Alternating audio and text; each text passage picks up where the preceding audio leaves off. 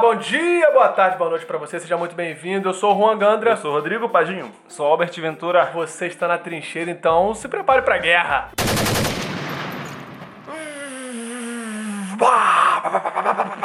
Guerra! ah, pô, é... Isso aqui não pode entrar, não. Bora, já ganhei Mano, tudo. eu acho que é o quinto podcast que a gente tá gravando e esse moleque tá sobre, sobre efeitos teológicos não, Calma, não entorpecente. Suando. aí. entorpecentes teológicos não estudados. Então vamos lá, pessoal. Mais um FAQ do Trincheira aí com umas duas perguntinhas que o pessoal mandou pra gente. É, a primeira pergunta. O batismo é indispensável pra salvação? Manda. ba- Ai, só vou pro céu se eu for batizado. O batismo nas águas nada mais é do que um sinal exterior de algo que aconteceu já no interior da pessoa. né? O batismo representa um novo nascimento.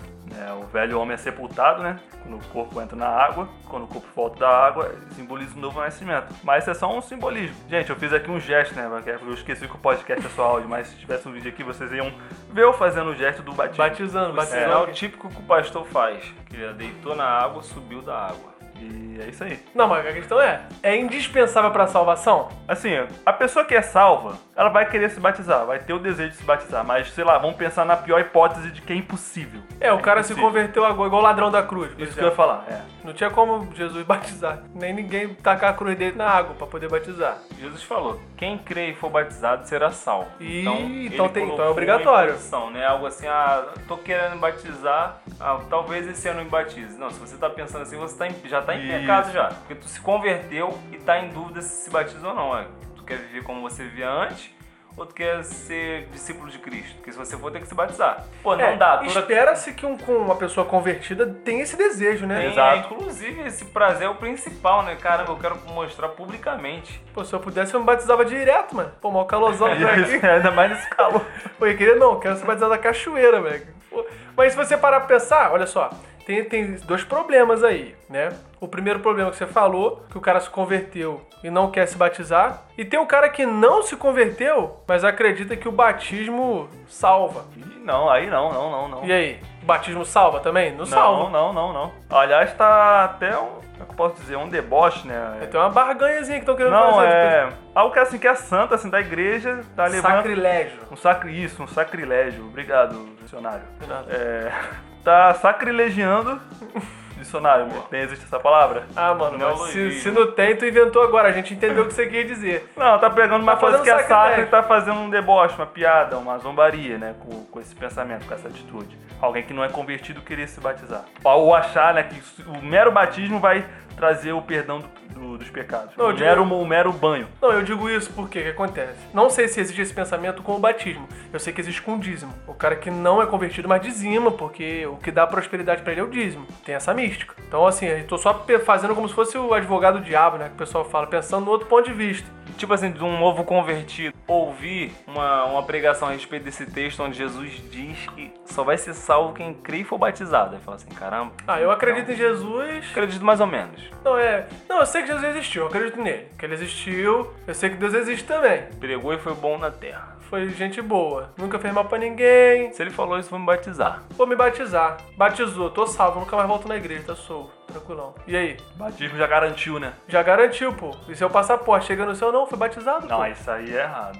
Tem como. Errado. Até porque essa confissão é principalmente não só para as pessoas que te viram no, no passado, e normalmente algumas pessoas que não são convertidas, elas vão no batismo, né? Caramba, o cara mudou realmente, tá totalmente transformado, vou lá no batismo dele, vai lá. Mas também é uma confissão para as pessoas que vão congregar contigo, sabe? Elas as pessoas estão ali celebrando teu novo nascimento, né? Você morreu, teu velho homem estava sendo sepultado ali e você está ressurgindo com Cristo. Esse é o simbolismo. E a partir do momento que você ressurge, aquela comunidade que está vendo teu batismo ali, ela quer ver teu dia a dia. Tipo assim, caramba, eu quero ver se esse cara é crente mesmo, se ele realmente crê. E só vão ver a partir do momento que você congrega. Então você ir lá, se batizar, nunca mais voltar ou viver como se fosse um ímpio, eu falo assim, caramba, o cara morreu, é igual o Lutero falava, o velho homem dele sabe nadar. Ele afogou ontem, o, o velho homem dele já aprendeu a Michael nadar Tá rapidinho. Phelps. Já voltou muito. muito rápido e tá na mesma prática agora. Então não tem como. Então a segunda pergunta agora pra poder fechar é o seguinte: Existe alguma passagem bíblica que é errada de ser aplicada a nós hoje? Tem alguma certeza. Usar passagem? véu, usar véu na, na igreja. Isabel. Paulo fala pra, pra igreja de Corinto. E você acha que Usar isso véu. não se aplica pra gente hoje? Não se aplica também quando ele fala nesse mesmo texto para as mulheres não falarem segundo a lei. A gente abordou isso no podcast. Já tem podcast sobre Entendeu? isso. Tipo assim, as mulheres não podiam falar por conta de uma lei romana que proibia. Ah, sim. Então, serve pra hoje, por conta dessa, dessa lei, dos- só os homens poder falar em reunião é, sobre política, Mas ou eu- até mesmo nos cultos religiosos, as mulheres não falavam. Não tinha. As Essa- leis mas que a eram questão aplicadas do aos véu- judeus também, né? Pô, desculpa, Rodrigo, fala As leis Ah, que eram aplicadas aos judeus também, né? Que estavam em peregrinação naquele momento. De purificação, É, de ritual. Sim, eu ia falar sobre isso. Comer carne de porco. uma Graças pururuca, a Deus, não rapaz, uma pode aplicar pururuquinha. Pô, judeu. é Torresmin, torresmin. Torresmin.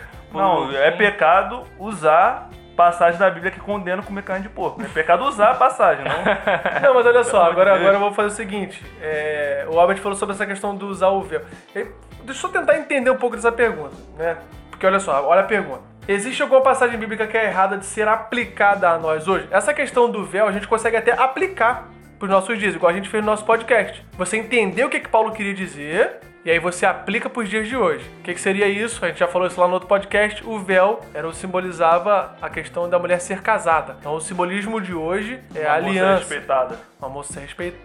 Uma mulher, respe- é, uma mulher ser respeitada. Então, pô, o véu simboliza a aliança nos dias de hoje. Então, a gente consegue até, ap- entre aspas, né, aplicar o texto. Não o texto literal. Não o texto literal. Agora, essa questão da- da- das leis cerimoniais lá do Antigo Testamento, aí não dá nem pra poder puxar, né? Não tem nem como. É, não tem como. Não tem como. Então, assim, tem, tem coisa no Antigo Testamento que não tem como. Que não tem como você abordar. Exemplo, ah, no telhado da casa tem que fazer um parapeito. Obrigatório. Tem essa lei. É, tem essa lei. Ah, você não pode fazer marca no seu corpo pelos mortos. Opa, isso aí já. é- Tu continua não podendo. Porque era um culto, né, religioso. É essas- isso aí. essas tatuagens. É isso aí. Então, assim, tem coisa lá no Antigo Testamento que a gente precisa aplicar para os nossos dias de hoje. Mas tem coisa que não há necessidade. Essa questão do parapeito é uma, a questão de cortar a ponta da barba. Levítico era cheio disso, né? E assim, eram leis, normalmente essas leis eram leis cerimoniais, é, ritualísticas e tudo mais, mas o que se deve guardar hoje são princípios, né, cara? É, princ- é- é a lei moral que a gente fala. São coisas que, tipo, vai passar trocentos anos e vai continuar a mesma coisa. Não vai mudar nada, porque são princípios bíblicos, cristãos, judaico-cristão, né?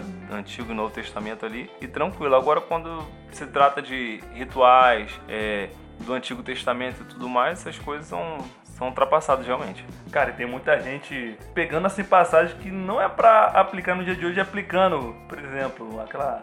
Aconteceu de um pastor, né? De um senhor pegar a passagem de Osés. A, o primeiro, ca- a primeira passagem de Osés fala o seguinte: pega. Como é que é?